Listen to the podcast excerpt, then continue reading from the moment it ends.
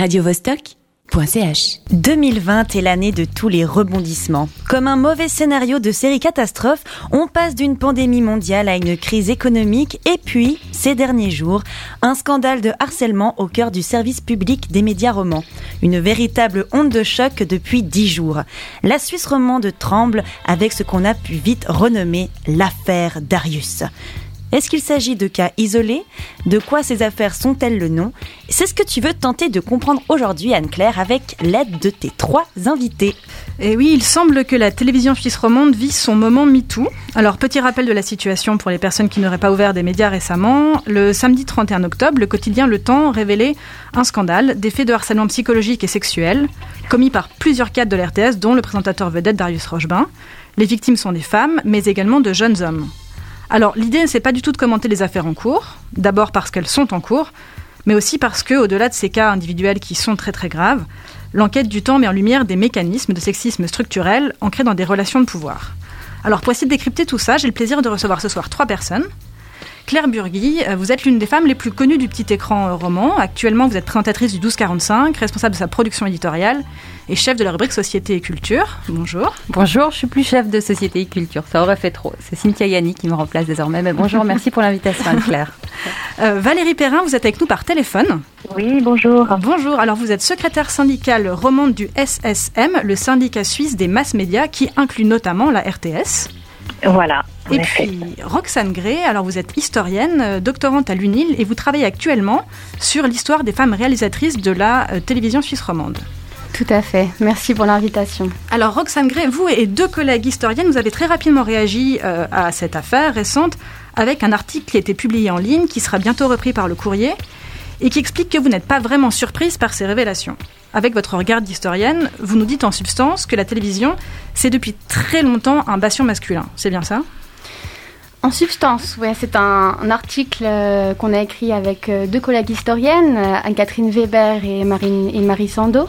On a été évidemment aussi abasourdis et consternés par ces affaires, mais cet article n'est toutefois pas une réaction à chaud, car on a justement voulu montrer qu'elles étaient plutôt représentatives de rapports hiérarchiques qui n'ont en fait rien de nouveau et qui s'appuient sur des éléments structurels de longue durée.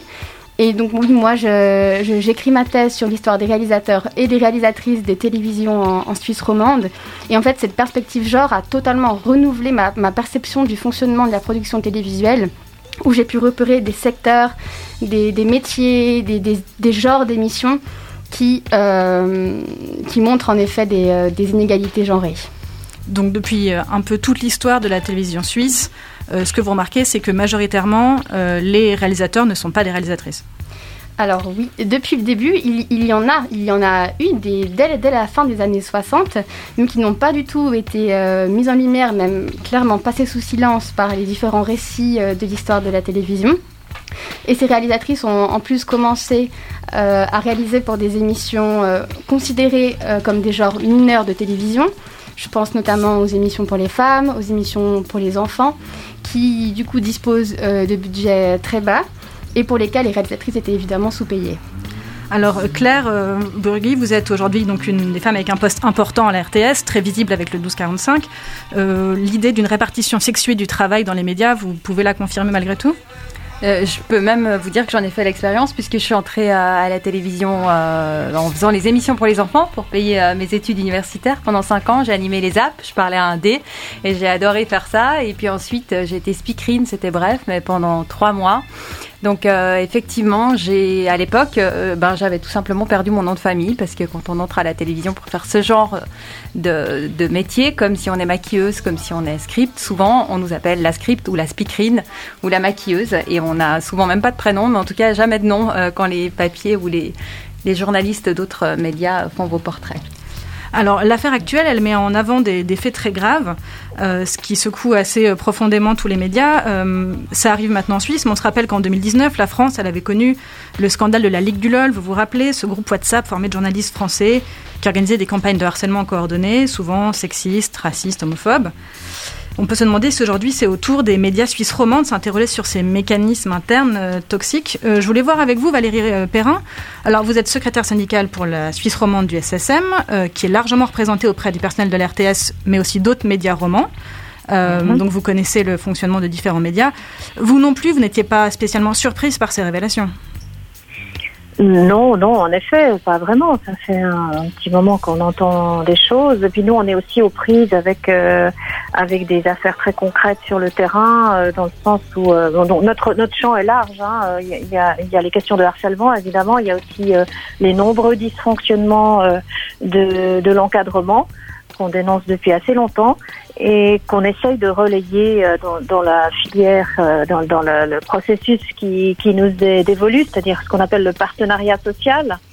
Euh, qui est pas toujours simple, hein, surtout à l'échelle d'une entreprise comme la RTS, où il y a des tas d'enjeux, des projets qui se développent à toute vitesse, etc. Donc nous, on, essaie de relayer des tas de choses. Effectivement, parmi ces choses, il y a des problématiques euh, de harcèlement. Euh, il y a toutes sortes d'autres problématiques. Hein. je pense qu'on a une, palette assez large. Et malheureusement, on se heurte, on s'est souvent heurté au fait qu'on ne croyait pas et qu'on qu donnait pas beaucoup de crédit aux alertes, aux, aux tentatives d'ouvrir les yeux du management sur ce qui se passe sur le terrain.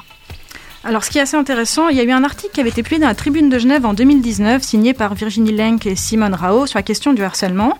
Un sondage qui avait été mené par la cellule d'enquête de Tamedia auprès de plus de 3400 personnes, qui montrait des résultats assez alarmants. Plus d'une femme sur deux euh, déclarait avoir été victime de harcèlement au travail pour 11% des hommes. Et ce qui est intéressant, et je vais vous entendre là-dessus Valérie Perrin, c'est que ça disait cet article que seuls 7,5% des femmes harcelées avaient fait remonter l'information à un médiateur externe ou à la police. Vous, en tant que syndicat, euh, comment vous pouvez agir dans des situations comme ça? Ah, c'est clair qu'il y a une toute petite partie des choses qui, qui nous parviennent, hein, parce que euh, la problématique qui, qui, qui, est la plus euh, lourde à l'interne, c'est euh, la peur, en fait. C'est la peur de parler. Et, et, ça, ça se, propage dans, tous les domaines, si vous voulez, pas seulement dans ces problématiques de harcèlement, mais c'est clair qu'on a peur de s'exprimer euh, on a peur de se, se, se, se, présenter aux victimes, on a peur de, dire des choses qui ne remonteront pas, parce que le, problème des choses qui ne remontent pas, c'est qu'il y a une espèce de blocage au niveau de l'encadrement intermédiaire euh, qui n'est pas censé remonter des mauvaises nouvelles. Voilà. Donc dans le cas de, des problématiques de genre, bah, c'est particulièrement aigu parce qu'il y a le sentiment de et de, de, il y a presque un peu le, le, la crainte de jeter l'infamie sur le sur le service, sur le secteur. Euh, et comme ces choses ne remontent pas, après, ben, on doit vivre avec cette, cette image, quoi, avec ce stigmate. Donc, euh, je, je, pense que le, le recours à des, des, personnes de confiance externes, qui d'ailleurs le, la procédure que maintenant on, est en train de, mettre en place, ça permet de, de, libérer cette parole qui est absolument contenue euh, comme dans, dans, un chaudron au niveau de l'entreprise, à cause des dysfonctionnements de l'entreprise. Oui, parce que ce qu'on peut voir, et puis ça a été souligné par nos invités, c'est que finalement, dans, le, dans les affaires actuelles, il y a des femmes qui sont victimes mais également de jeunes hommes. Finalement, ce que ça montre, ces cas, c'est plutôt une question de, rapport de pouvoir plus que autant que du sexisme. Euh, Roxane, dans, dans, vos travaux, euh, vous analysez principalement la question des femmes réalisatrices, euh, mais vous notez aussi également la question des rapports de pouvoir qui s'exercent dans ce cadre-là. Tout à fait. Euh, alors même en fait pour, euh, pour le cas des réalisatrices, j'ai pu remarquer énormément de rapports de pouvoir quand justement elles doivent adopter une posture d'autorité à l'égard euh, d'équipes de tournage fortement masculines. Et du coup toutes me, me, racontent leurs difficultés pour elles à, asseoir leur crédibilité, leur légitimité face à ces, hommes, mais et me racontent également les diversités un peu de stratagèmes qu'elles utilisent pour contrer pour contrer ces problématiques, notamment euh, changer euh, la tessiture de leur voix, adopter un autre comportement, mais aussi euh, essayer d'utiliser la flatterie, les louanges, mais également préparer énormément, même beaucoup plus que leurs collègues, les émissions pour avoir, on va le moins de plaintes et de contradictions possibles pendant les tournages. Claire Burgui, je vous vois acquiescer euh, à des stratagèmes pour être crédible vis-à-vis -vis de ses collègues masculins. C'est quelque chose que vous avez connu? Mais c'est quelque chose qu'on apprend à l'école en même temps. C'est quelque chose qui nous imprègne et qui imprègne toute la société. Donc on apprend à obéir. Euh, à, à, celui qui nous domine en fait. Et souvent, la plupart du temps, c'est des hommes ou alors à une femme si elle nous domine en tant qu'enfant ou plus tard aussi dans la société. Puis après, on apprend à jouer, que ce soit dans notre vie professionnelle, avec les armes qu'on a pour euh, exister dans, dans, ce système de, de domination. Euh, pour moi, donc après euh, avoir, parce qu'encore une fois, je parle vraiment euh, de mon expérience. Hein. Ici, je représente vraiment rien d'autre et personne d'autre que moi ce soir. Euh, c'est vrai que j'ai utilisé beaucoup euh, l'humour, moi par exemple, euh, quand j'étais au sein de la, de la RTS, parce qu'il y a beaucoup d'humour sexiste pour la, plupart, hein, qui nous réunit tous. Et puis du coup, ben, c'est une manière de faire partie, partie de la bande quand on n'a pas encore déconstruit les rapports de domination. Moi, c'est celui-ci que, que j'ai utilisé. Et puis après, euh, il y a eu une sorte de convergence pour moi parce que je suis devenue euh, chef de rubrique, donc l'encadrement intermédiaire dont parlait euh, Valérie Perrin, au moment de MeToo. Donc il y a eu une sorte de les, ces, deux, prises de conscience sont arrivées en même temps. Moi, je pensais que voilà, j'arrivais à m'en sortir dans ce monde et puis que je profitais des acquis de, mes, de nos prédécessrices féministes. Puis en fait, non, euh, il y avait encore beaucoup euh, de choses à acquérir, à conquérir dans ce monde. Et euh, le féminisme, eh ben, c'était une minorité de gens qui étaient d'accord euh, avec ça. Donc il fallait le défendre à la fois éditorialement, il fallait le défendre aussi dans ma posture de chef. Et là, ça devenait plus compliqué parce que je me retrouvais à devoir parler comme un homme à table pour être entendu autour de la table de, la rédaction. Et en même temps, mon équipe venait me parler comme une maman.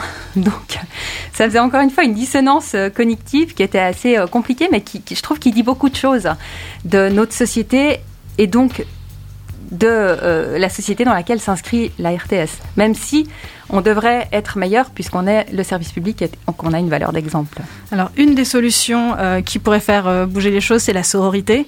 Euh, on va faire une petite coupure musicale, on va écouter euh, Sisters euh, de Flesh Love. We are like a cake. We are so many different ingredients, and there will always be forces within our lives pressuring us to pluck one particular piece out of that cake and say, Hey, see that jewel? That's me. Don't do it. It is dangerous. Sometimes it appears easier, but it is dangerous. No matter how many times you will doubt, we'll be there for you. No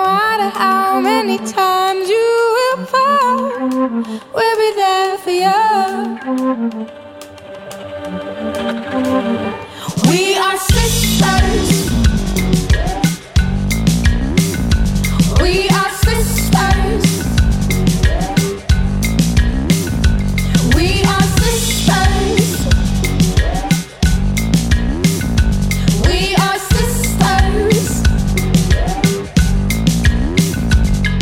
Whenever you will shine and succeed, we'll be there too.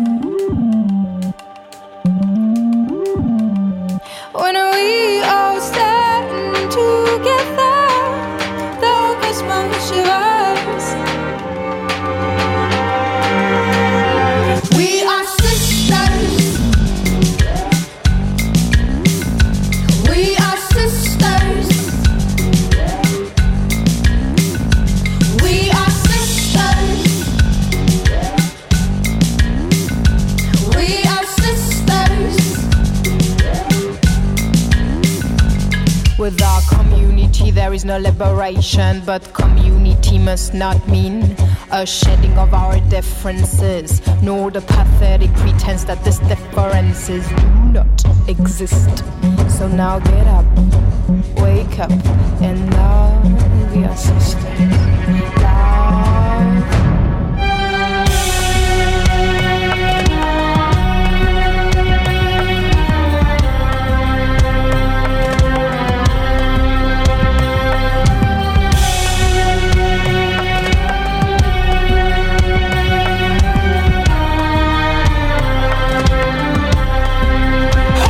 We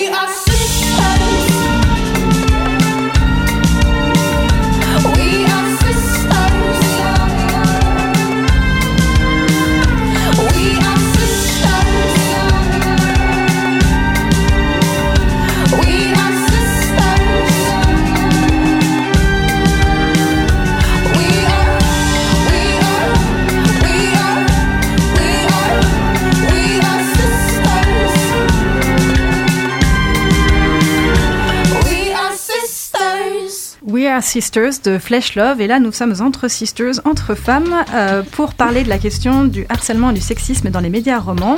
Nous sommes avec Claire Burgui, Roxane Gray et Valérie Perrin. Euh, Valérie Perrin, euh, au moment où cette affaire est sortie, vous étiez justement en train de travailler à la révision et à l'amélioration des mécanismes de lutte contre le harcèlement. Euh, euh, concrètement, euh, ces mécanismes à l'heure actuelle, de quoi s'agit-il Et puis surtout, euh, comment vous pouvez les améliorer Je pense qu'il y a une, une des grosses attentes de la part des employés vis-à-vis du syndicat pour faire bouger les choses.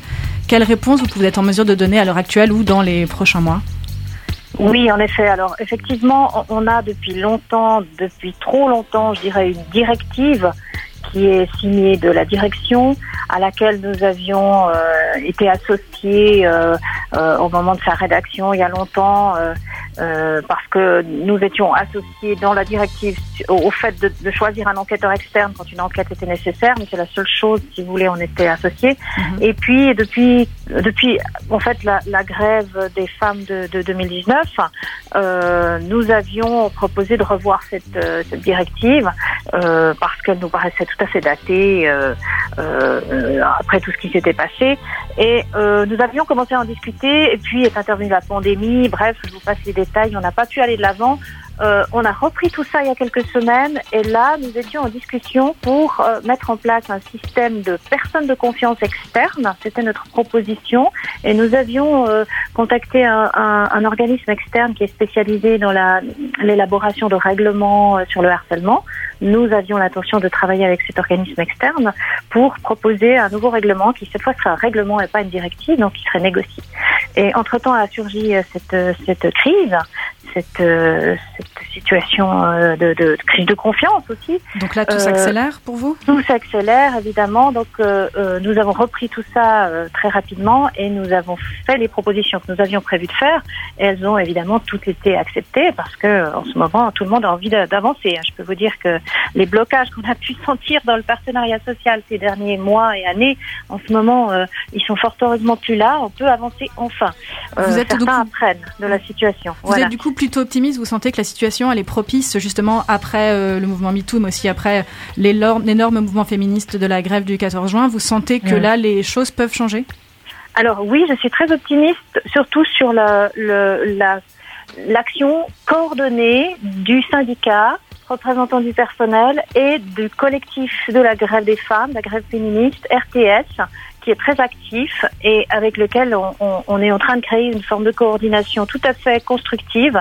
Et là, je suis tout à fait optimiste parce que euh, c'est vraiment par des par des, des collaborations de ce type-là qu'on avance. Parce que vraiment, il faut qu'on prenne en compte toutes les toutes les forces dans la maison. Et nous avions fait déjà la démarche de, de, de rencontrer des représentants du, du collectif euh, Grève féministe euh, pour euh, la démarche que nous envisagions de, de présenter à la direction. Donc on- nous étions déjà en accord là-dessus et maintenant nous travaillons de concert. Nous allons associer dans un groupe de travail des représentants du collectif pour euh, travailler avec cet organisme externe et proposer une, un nouveau règlement beaucoup plus efficace qui prévoit une personne de confiance externe et un pool d'enquêteurs qui sera disponible sur demande, rapidement mobilisable quand il y a une enquête à faire. Euh, Il ne faut pas tarder dans ce genre de situation, il faut vraiment agir très vite. Mhm. Vous avez raison, on soulignera jamais assez le euh, l'incroyable travail des collectifs de la grève féministe, celui de l'RTS, mais partout pour faire euh, réfléchir collectivement sur, sur ces questions-là.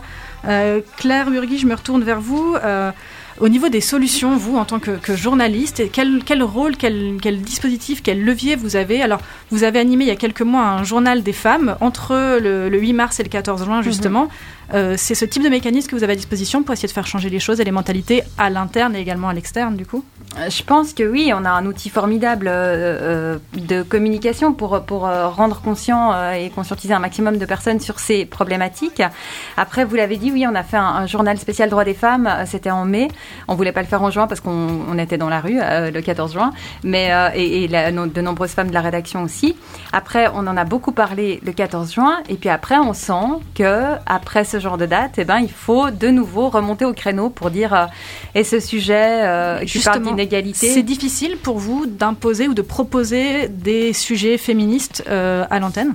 C'est difficile. Euh, alors, pas de proposer des sujets féministes, parce que là, je pense que tout le monde est d'accord sur le fait que c'est important d'en parler. Puis, on est nombreuses aussi autour de la table. Après, il y a plein de féminisme. Et c'est là que parfois ça coince. On est quand même euh, une rédaction euh, qui est très euh, blanche et qui est très, disons, peu diverse. Et donc, tant que ça reste du féminisme très homme-femme, ça passe. Et quand c'est un féminisme plus inclusif, ou plus intersectionnel, ben là ça coince plus quoi. Donc euh, voilà, c'est un combat euh, qu'il faut mener euh, au quotidien dans, les rédactions pour ne pas faire ce que font beaucoup de collègues journalistes féministes et partir sur des podcasts ou d'autres formats parce qu'elles ont de la peine à exister en rédaction sur ces problématiques.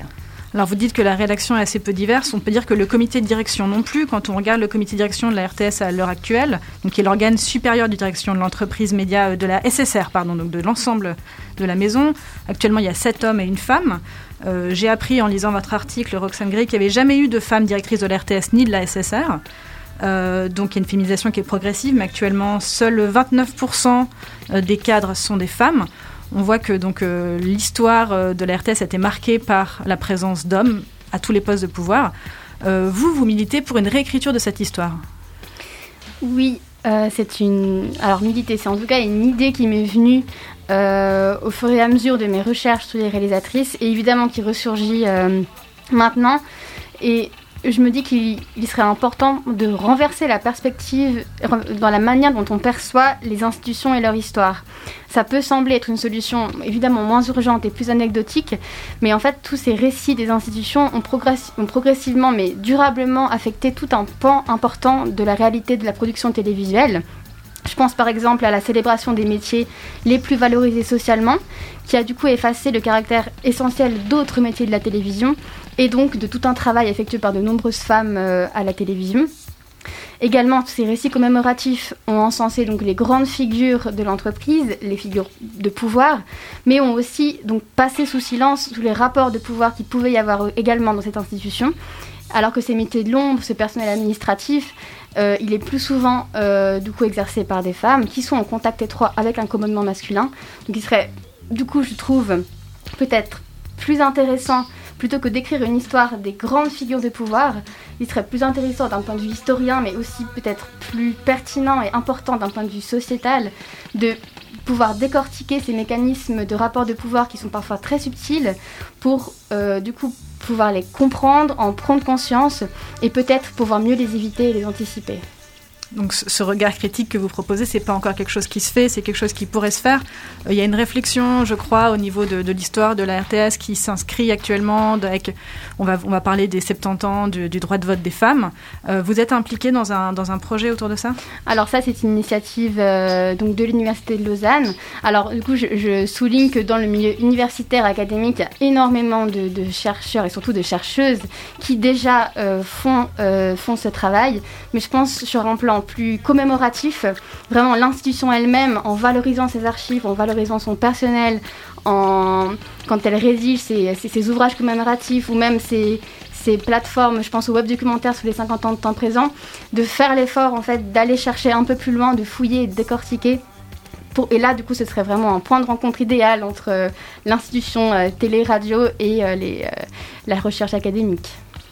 Euh, Claire, qu'est-ce que vous, vous avez prévu pour, euh, pour, euh, pour justement célébrer ce, ce, droit de vote des femmes? Il y, a, il y, a, des choses déjà qui sont en train de se dessiner en, il y a au tout sein de la rédaction? Il y a tout un projet qui est lancé ouais, au sein de la rédaction, c'est pas moi qui m'en occupe, mais au sein de la RTS et je crois même de la SSR. il y a pas mal de collègues qui travaillent dessus, oui, mais j'ai pas encore les détails du projet. Je sais qu'il y a aussi un, une collaboration avec les musiciennes suisses, enfin toutes sortes de choses, mais je ne sais pas encore quelle forme ça va prendre. Et euh, ces archives dont vous parliez, euh, elles font un peu grincer maintenant. Euh, on, voit dans votre article, Roxane, une séance de, de, de, cadre. Qu'est-ce qu'on voit sur cette photo que vous pouvez retrouver sur le site de l'UNIL qui sera en lien avec le podcast? Alors c'est un. Alors euh, je, signale du coup que cette euh, photo c'est un séminaire euh, de cadre de la télévision suisse romande qui a lieu en 1970 et sur cette photo on voit je pense une vingtaine d'hommes avec une femme, bah, la seule productrice de la télévision suisse romande à l'époque. Et, euh, donc, du coup, c'est une, photo qui a été publiée dans l'ouvrage commémoratif pour les 50 ans de la RTS, qui soulignait du coup le sous-titre c'est La télévision n'est pas l'affaire que d'un seul homme. En effet, de plusieurs. Mais, euh, mais donc du coup, et ça s'est signalé dans, dans l'ouvrage qu'en effet, il n'y a qu'une seule femme, mais là encore, il n'y a absolument pas de, réflexion et d'analyse à ce propos. Donc on s'est fait un plaisir de, de, pouvoir récupérer cette photo et puis de la mettre euh, en évidence euh, dans cet article.